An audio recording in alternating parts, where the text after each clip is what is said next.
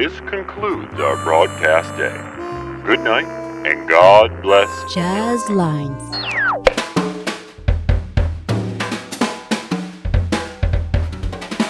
Wagon Jazz. Une émission d'interview par Georges Ton-Labriquet.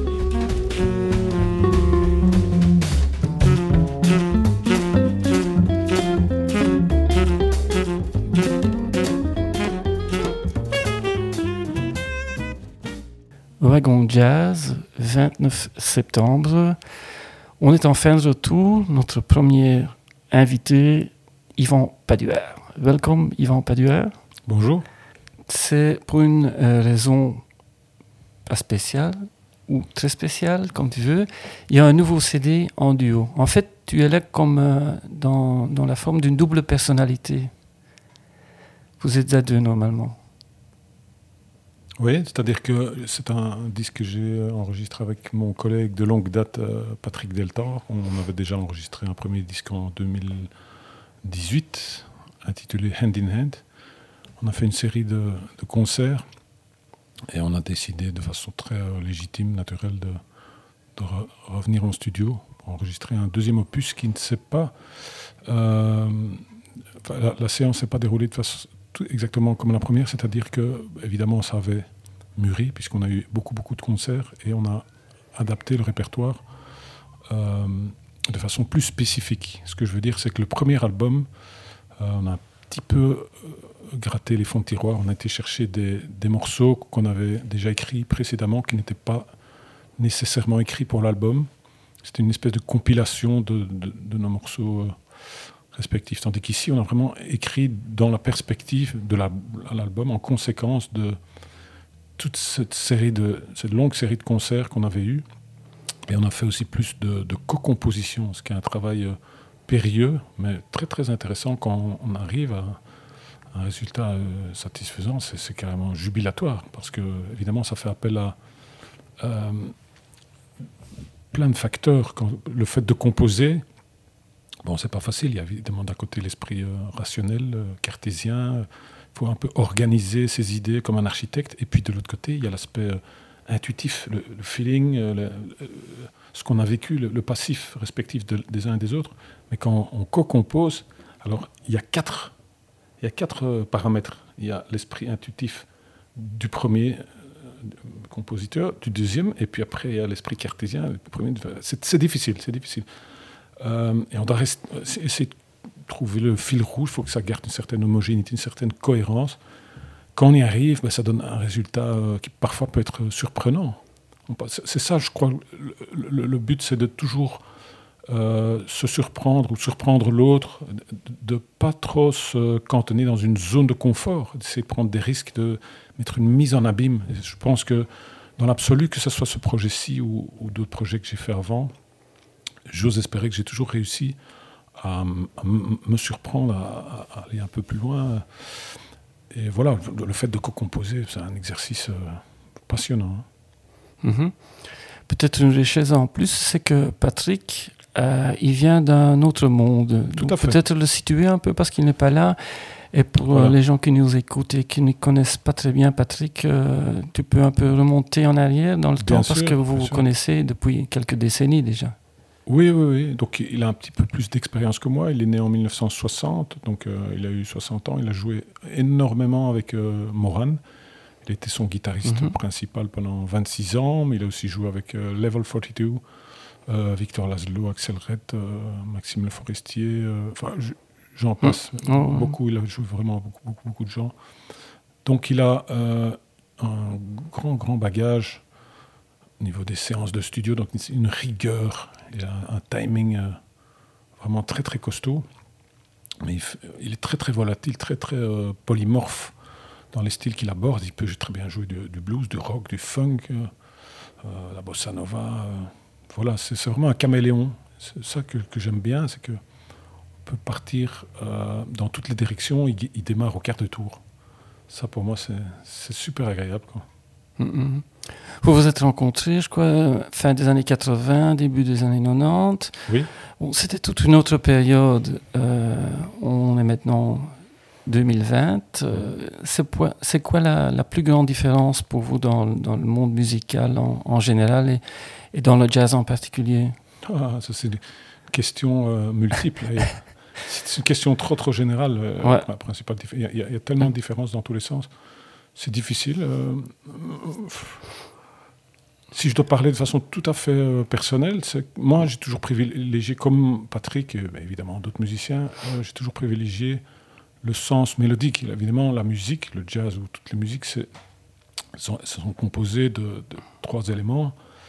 Dans la peinture, on dirait euh, le bleu, le jaune, le rouge, et toutes les autres couleurs, en fait, sont des, dérivés de ces trois couleurs-là. J'ai envie de faire un, parallélisme, une comparaison, de dire que dans la musique, il y a l'aspect mélodique, l'aspect harmonique et l'aspect rythmique, et que j'ai l'impression, j'ai pas envie de, passer pour un vieux con, mais j'ai l'impression que euh, souvent, heureusement pas toujours, mais souvent l'aspect mélodique euh, est un peu délaissé au profit de, on va dire, de gimmicks rythmiques, de, petites séquences, de petites cellules qui peuvent être aguicheuses, qui peuvent être séduisantes, mais qui peut-être parfois manquent un petit peu de fond. Moi, je trouve que il n'y a rien de, plus euh, costaud, de plus beau, de plus durable qu'une mélodie qui s'autosuffit, qui tient la route. Si, on, si en dans une mélodie que n'importe qui peut chanter dans sa voiture, sous sa douche, et retenir, et qu'elle peut le hanter pendant des années, bah, ça c'est intéressant. C'est ça que moi j'appelle euh, un, beau morceau qui, tient la route. Si c'est juste une euh, compilation d'effets avec euh, des séquences, ça peut toujours être intéressant, mais s'il n'y a pas une mélodie... enfin voilà, ça sonne peut-être un peu suranné comme, comme discours, mais je l'ai toujours tenu et euh, voilà, je suis toujours fidèle à cette idée de privilégier avant tout le, lyrisme et la mélodie. Ce n'est pas pour rien que les standards restent des standards. Exactement, exactement. C'est indémodable. Hum, hum. Alors venons-en euh, au CD même. La pochette, elle est noire et blanc. Elle est, pourtant, elle est pleine de blue notes, comme on dit en anglais. Oui, oui, oui, oui. Euh, bah, c'est un choix. Bon, il y a plusieurs raisons. D'abord, je pense que le support, on ne va plus vraiment parler de musique ici, on peut faire une petite incartade du côté du graphisme, l'art visuel. Euh, les pochettes de CD étant très très réduites, c'est 12 cm sur 12 cm, bah, il faut restreindre les informations, sinon l'œil euh, il un peu, il, sature, fatigue. Sur un, album vinyle, ben, la pochette, euh, c'est beaucoup plus grand, donc vous pouvez se permettre. Euh, ici, il faut que, faut que ça soit plus épuré. Je pense qu'une pochette de CD doit être nettement plus épurée qu'une pochette de vinyle. Donc, le choix du noir et blanc, euh, bah, déjà cette première réponse. Et puis, un autre élément de réponse, c'est que nous sommes deux, donc musicalement, il y a aussi une forme d'épure. Il n'y a pas de batterie, il n'y a pas de contrebasse. Donc, on va à l'essentiel, on va à l'épure. Voilà. Hum, hum, hum. Un, adjectif euh, qui vous va très bien aussi, c'est stylé, comme on dit.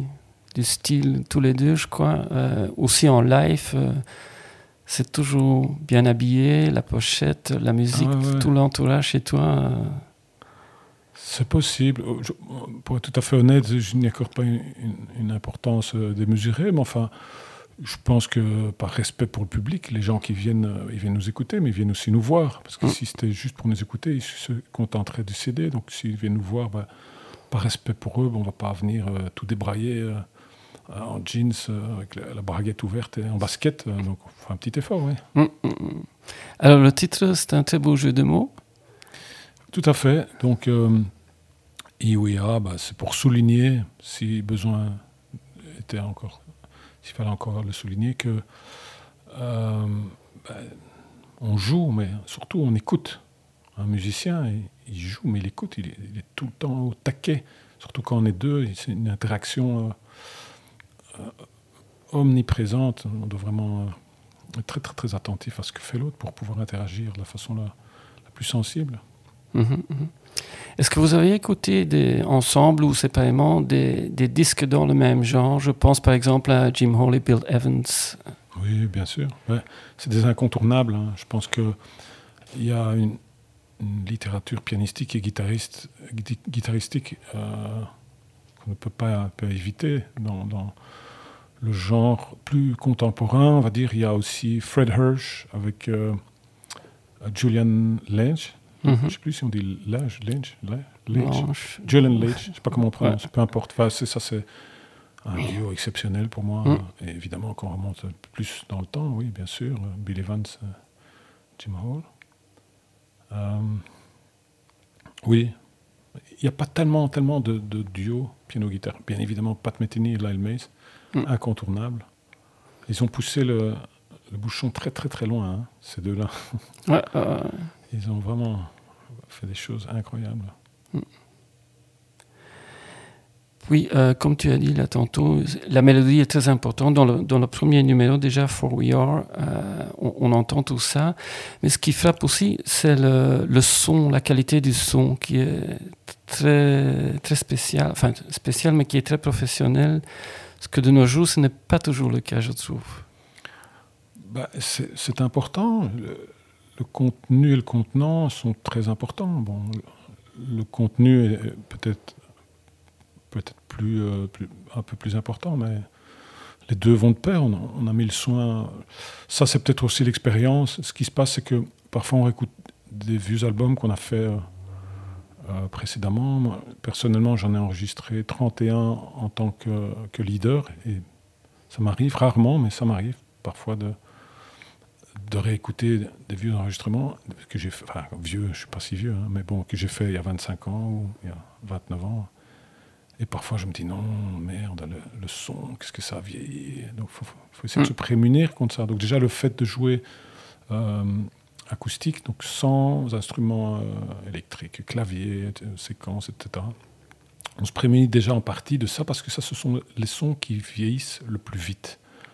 Les sons électroniques, c'est il faut faire attention. Je n'ai absolument rien contre l'électronique. J'aime bien de temps en temps les petites nappes de synthé ou tout ce qui est électronique. Je, je suis ouvert à ça, mais c'est Mhm. c'est les sons euh, qui parfois peuvent vieillir le plus vite dans, le- dans le temps. Donc euh, on a choisi, euh, c'est une des raisons pour laquelle on a choisi cette option de jouer très acoustique. Et puis on a pris le temps aussi de, de mixer le plus proprement possible. Et je remercie au passage notre ingénieur du son, Bernard Fauquet, Ouais. du studio Oisif, qui a fait un très très beau travail. Mm, mm. Oui, je voulais justement demander, le, le studio Oisif, il a quelque chose de spécial? Euh, oui, oui. Bah, D'abord, la- l'acoustique est très très bonne. Et puis euh, Bernard, c'est euh, c'est un ingénieur qui, qui prend vraiment, vraiment, vraiment le temps. Bon, bien sûr, il n'est pas le seul dans ce sens, mais on se sent comme à la maison. Quand on arrive là, on enlève nos chaussures, on, chaussures, prend tout le temps qu'il faut. Le, le- le temps s'arrête, euh, il n'y a aucun stress. C'est vraiment dans la campagne, c'est au milieu des champs. C'est vraiment propice à la création Mhm. à l'inspiration. euh, et, et bon, Bernard est très compétent, donc voilà, c'est très agréable. Mm, mm, mm. Alors, vous étiez tous les deux dans, dans le studio l'un à côté de l'autre Ah, ou c'était séparé? Non, c'est mieux d'être euh, à côté de l'autre, il y a un échange euh, de regards, Mm. proximité. C'est quand même une musique très très interactive, donc il faut qu'on se sente, qu'on sente les énergies, les vibrations, euh, les échanges de regards. Mm, mm. Là, tantôt, tu avais dit que vous êtes un peu des architectes. Comment est-ce que vous faites pour jouer le rôle l'un du soliste, l'autre de l'accompagnant, qui fait l'accompagnement? Oui, alors, je fais une toute petite parenthèse. Quand je parlais d'architecture, c'est surtout au niveau des compositions. Ouais. Une fois qu'on est euh, sur scène, qu'on joue, c'est plus tellement euh, euh, ce terme-là que j'utiliserais, mais c'est plutôt au niveau des compositions, parce qu'il faut euh, un œil, euh, il faut presque euh, s'improviser comme étant une troisième personne, arriver à prendre du, du recul, de la hauteur. Maintenant, euh, pour répondre à la question, euh, qui prend des solos, qui accompagne, ça c'est... conventionnel. hein. Si je l'accompagne, j'essaye d'être euh, rigoureux au niveau du timing, de lui donner une assise confortable, de ne pas en mettre trop. Je pense que c'est ça l'intérêt dans, un duo, c'est qu'il y a tellement de possibilités. Il faut essayer d'être très efficace, mais pas en mettre trop, pas inonder euh, le partenaire d'informations, parce que sinon ça lui coupe un peu l'herbe sous les pieds. quoi. Aussi l'importance ici du mixage, évidemment. Bien sûr, mais c'est évident, c'est capital. Mm. capital. Alors, il y a quelques titres, si on les place dans le contexte actuel, un- ce n'est plus de la science-fiction. hein. Des titres comme euh, Tomorrow, euh, Patience ou Patience, Taking Off, Staying Home, tout ça, c'est un peu le confinement, euh, le jeu de- avec, le, avec les titres, ou c'est tout à fait par hasard? Non, Staying Home, oui. En fait, je vais, je vais répondre en, en- en deux fois à cette question. Ouais. Euh, Il y a 12 morceaux. En fait, il y en a 11 parce que le 12e, c'est Ouais, une reprise d'un des morceaux, mais arrangé d'une autre façon. Euh, sur les 11, il y en a deux qui ont été composés pendant le confinement. Et les neuf autres avaient été composés avant, bien avant. Et donc, parmi ces deux, il y a Staying Home, Mhm. qui est vraiment le, le produit de- du confinement et de tout ce que ça sous-entend en termes de d'anxiété, de, de mal-être. On a tous vécu un mal-être. C'est quand même assez anxiogène, cette crise. Mm. On ne sait pas où ça nous mène, on ne sait pas exactement quand les concerts vont reprendre. Donc, euh, je pense que il y, a des- il y a des substrats de, de cet état d'âme qu'on a traversé, de ce mood qui, qui- qui transparaissent dans le morceau Staying Home. Mhm. Puis le titre est assez évocateur, je pense. Ah oui, tout à fait. Ah oui, il y a aussi le titre Tomorrow. Oui. Euh, comment est-ce que tu vois ton propre futur dans, dans le contexte actuel? Je vais répondre à la question maintenant. Le choix du titre, c'est plutôt par antagonisme au morceau des Beatles, Yesterday. Alors maintenant, pour répondre de façon plus pragmatique, euh, bah, dans un premier temps, je ne sais, jamais faire de projet à long terme, hein, parce que c'est aussi un des, points très excitants dans ce métier, c'est que on ne sait pas toujours très bien de quoi les, lendemains sont faits. Et à la limite, c'est tant mieux, quoi. Sinon, ce serait, ce serait ennuyant. Dans un futur proche, euh, bah, on continue en duo. L'année prochaine, on aura quelques concerts euh, en octet, donc avec en quartet de base avec basse batterie, la contrebasse Philippe Hartz et Romain Saron à la batterie, un quatuor à cordes. Euh, on a déjà un concert euh, prévu au Palais des Beaux-Arts de Charleroi, puis il y en aura d'autres qui vont suivre. Ça, c'est dans un an. Et sinon, à part ça, bah, je ne sais pas très bien ce qui va se présenter sur la route. Je joue de temps en temps avec une chanteuse danoise que j'aime beaucoup, qui s'appelle Cinéi, qui a une voix très, euh, très suave, que j'aime beaucoup. Hum, hum, hum. Ok. Alors Virgo, euh, c'est une, une sorte de galaxie qu'on peut dire, mais aussi euh, les signes du zodiaque. Est-ce que tu crois à tout ça? Alors, ça, il y a une petite anecdote. Euh, donc, sur l'album, il y a cinq co-compositions. Comment est-ce qu'on fonctionne bien souvent? Patrick m'envoie une ébauche, donc un embryon de morceaux, les, les 16 premières mesures, par exemple, avec un thème relativement simple, relativement accessible, et me donne le loisir de l'habiller, de mettre un écrin harmonique en dessous pour le, valoriser, pour le, transcender, le développer. Puis souvent, j'écris un B, parfois un C. Je développe. Alors Virgo, il m'a envoyé un MP3, je sais pas, un fichier par Internet. J'ai écouté, puis j'ai vu Virgo. Je me dis, ouais, c'est un chouette titre, parce qu'il y a des résonances euh, spirituelles, comme tu dis, Virgo, la galaxie, euh, l'astrologie, ça fait se poser des questions. Ok, c'est chouette, on prend ce titre, Virgo, c'est bien. Verkocht. Et puis je me suis rendu compte que, en fait, pas du tout. Virgo, c'était le nom de l'opérateur téléphonique par lequel il m'envoyait les fichiers. Il habite à Londerzeel et il se fait que l'opérateur local, c'est Virgo. Donc ça aurait pu s'appeler euh, Proximus ou Belgacom. Et quand je lui dit, c'est chouette ton titre de morceau, mais j'ai pas de titre. Je dis, mais oui, Virgo. Mais non, ça n'a rien à voir. l'opé- On a dit, allez, euh, let's skip it. Comme quoi les coïncidences Mais oui, euh, mais oui, mais oui. Mais euh, faut, pour être honnête, le- la corrélation entre les titres et les morceaux, proprement parlé, n'est n'est pas toujours euh, euh, obligatoire. Je veux dire, est-ce que quelqu'un peut m'expliquer euh, la, la signification de morceau en forme de poire d'Eric Satie? J'ai aucune idée de pourquoi il a. Voilà, il n'y a pas toujours une corrélation étroite. Dès le moment où il n'y a pas de, de parole, bon, ben, il n'y a pas toujours une corrélation étroite. Des fois, on est en, en mal de titre. Parfois, bon, heureusement pas toujours, mais parfois, on les choisit un peu par dépit, par désœuvrement. J'ai- J'avais euh, vu une, une interview de Pat Metheny qui disait exactement la même chose, que pendant les, les 5-10 premières années de sa vie, son plus grand cauchemar, c'était de trouver des titres aux morceaux parce qu'il trouvait ça tellement réducteur que quand il composait, il aurait pu donner 10 titres différents et qu'il était obligé de se canaliser Mm. à trouver un titre. Il trouvait ça trop, trop astreignant, quoi. Mm, mm. Il y, en a qui ont un petit carnet chez eux, Oui, fois, qui, j'ai qui ça. notent. J'ai Ah ça. bah ouais, voilà. ouais, ouais. Ouais, mais alors il y a quelque chose de pas tout à fait honnête. Enfin, je dis pas ça. euh, c'est pas très grave, mais qu'à un moment, on, fait un peu dit, Qu'est-ce qui sonne bien? On appelle sa femme, on dit Chérie, qu'est-ce que tu trouves? Alors, ça n'a il n'y a plus vraiment de, de corrélation directe. Quoi. Mm, mm, mm. Petit bonheur. Voilà, que je dé- démystifie peut-être un peu l'image que pourraient avoir certains auditeurs quand un compositeur donne un titre, mais voilà, c'est comme ça en fait. Est-ce que je peux dire que dans For euh, GD, il y a plutôt un blues qui sort là, le son d'un blues, non? Pas plus tôt, tout à fait. Ouais, Je voulais être prudent. Tout à fait. Voorzichtig. Mais oui, c'est un blues. Amélioré, un- avec un peu de ketchup, un peu de sauce andalouse, mais à la base, c'est un blues. Le blues, le blues pour toi, c'est quoi en fait euh, Pas Bah, techniquement, mais je veux dire en général. Oui, bah, c'est la, la forme de base, quoi. C'est comme, euh, on va dire quoi, le- le- les, formes euh, en classique, les symphonies, c'est quelque chose d'incontournable. Moi, j'en ai, ai écrit un, peut-être, j'ai composé un blues il y a longtemps. Disons que c'est peut-être pas la forme dans laquelle je me complais le plus, parce que j'ai le, sen- le sentiment d'avoir trop, trop vite fait le tour, et j'aime bien développer des, suites harmoniques euh, un peu plus, complexes. J'aime bien développer plus loin, enfin de temps en temps, pourquoi pas. Mais alors ce qui est chouette, je trouve, euh, quand on, on joue sur un blues, quand on compose un blues, c'est d'y apporter une touche personnelle, par exemple, de rajouter petite cellule de 16 ou 24 mesures qui, qui, diffère de la forme traditionnelle du blues.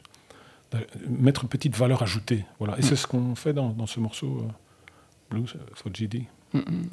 GD, c'est aussi quelqu'un que tu connais. GD, c'est Jean-Didier Boucault. Ouais. Jean-Didier Boucault, c'est un peu notre ange gardien. C'est, pour la petite histoire, on l'a rencontré il y a 4 ans. On faisait des concerts à deux avec Patrick. Euh, il est venu nous voir à la fin d'un, d'un de ses concerts et il m'a dit euh, C'est super ce que vous faites. Ça me rappelle ce groupe dans lequel vous jouiez il y a 30 ans, Aftertouch, où on jouait de la fusion. Me dit Votre complicité, euh, que j'avais déjà décelée à l'époque, votre connivence est intacte. C'est beau à voir, c'est beau à entendre. Évidemment, ça m'a fait très plaisir. Euh, et puis il me dit, euh, vous devriez enregistrer.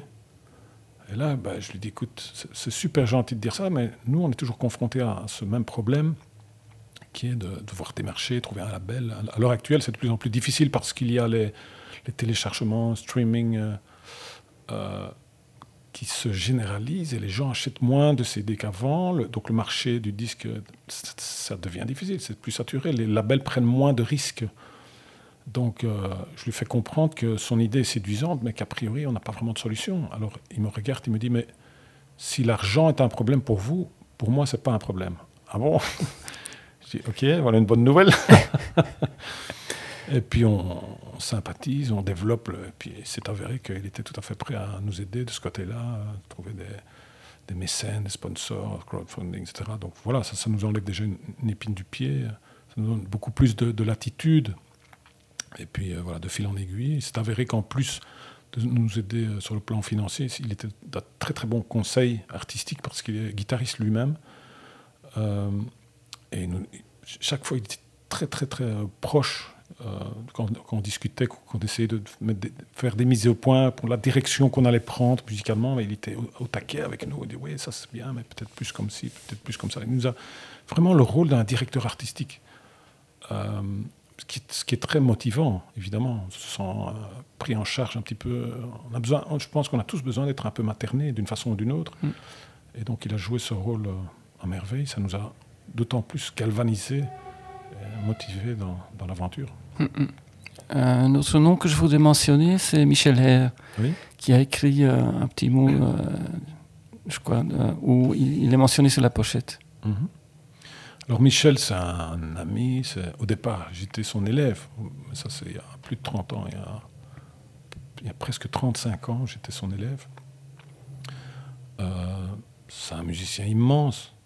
Maintenant, il, il joue plus, mais il compose toujours, il arrange. C'est un collègue. Pour voilà, j'ai toujours eu un respect euh, immodéré pour lui, indépendamment de son grand talent. Je crois que c'est quelqu'un de tr- très très professionnel dans son attitude, qui est- va jamais, euh, jamais, jamais dire du mal euh, sur, le dos de. À tous les niveaux, c'est quelqu'un pour, lequel j'ai un- une estime et un respect océanique. Mm, mm.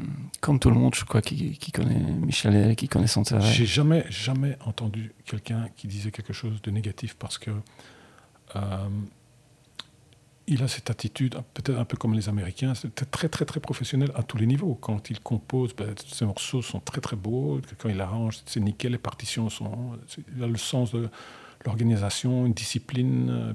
et puis il dit a jamais un mot qui s'égare. Il est ultra professionnel. C'est quelqu'un de très intelligent, qui a développé une, une intelligence émotionnelle, une intelligence musicale. Euh, voilà, bah, qui déborde sur, plusieurs euh, paramètres qui font que c'est quelqu'un avec qui on a vraiment envie de travailler. Quoi. Hum, hum, hum. Alors, dans le temps, comme on, dit maintenant, euh, quand il y avait un nouveau CD qui sortait, il y avait aussi les concerts. Est-ce qu'il y a des concerts qui vont suivre? Bien sûr, on a, je crois qu'on a à peu près 25 concerts euh, prévus avec Patrick. En fait, ce qui se passe, c'est que bien souvent en Belgique, peut-être dans d'autres pays, mais enfin moi je, prêche un peu pour ma chapelle, en Belgique, souvent les musiciens euh, enregistrent un album et puis euh, démarchent pour euh, promouvoir l'album et faire une tournée. Et puis ils se rendent compte à la, fin de la tournée que la musique a évolué, a mûri, et que c'est à la fin de la tournée qu'ils devraient mmh. enregistrer. C'est à la fin de la tournée qu'ils sont bien mûrs, bien prêts. Donc c'est un peu le monde à l'envers, c'est le, serpent qui se mord la queue. Mais ça, c'est la conjoncture qui veut ça. C'est-à-dire que c'est difficile de, rentrer, de, convaincre un label de trouver les moyens pour enregistrer si on n'a jamais tourné. Euh, donc, on est obligé, c'est un peu le monde à l'envers. Hmm. Si on veut trouver des concerts, on doit avoir fait un, CD. On ne sait jamais très bien par quoi commencer. Si on veut démarcher pour trouver des concerts, ben, les organisateurs, ils veulent un CD, ils veulent une carte de visite. Donc on est obligé d'enregistrer avant c'est un peu absurde, mais voilà, c'est comme ça. Et ici, voilà, ce que je voulais dire surtout, c'est qu'ici, pour ce deuxième CD, on a eu quand même la chance de jouer beaucoup, beaucoup, beaucoup avant de l'enregistrer. Donc les, morceaux ont mûri. On a eu, on a eu l'occasion, la chance de pouvoir les, les développer, les pousser le, plus loin possible. Et il y avait tellement d'inspiration qu'il y, aura une suite aussi? Oui, je pense. Bah, c'est parfois euh, dangereux de faire des prévisions à long terme. Ce que j'ai simplement envie de dire, c'est que je prends toujours autant de plaisir à jouer avec euh, Patrick Deltendre, et visiblement c'est très réciproque, bah, tant qu'on s'apporte des choses, euh, qu'on s'auto-nourrit, enfin qu'on se nourrit réciproquement, bah, on n'a aucune raison d'arrêter. Je crois que ça va encore perdurer quelques années. Le prochain projet qu'on a l'année prochaine, c'est donc de jouer avec un ensemble à cordes, une, mhm donc Philippe Artz à la contrebasse, euh, Romain Saron à la batterie, un quatuor à cordes. Donc on a déjà un, concert qui est prévu au Palais des Beaux-Arts de Charleroi et on en aura d'autres. Ça c'est l'automne prochain, c'est dans exactement un an. Ok. Toutes les infos sur ton site, je suppose.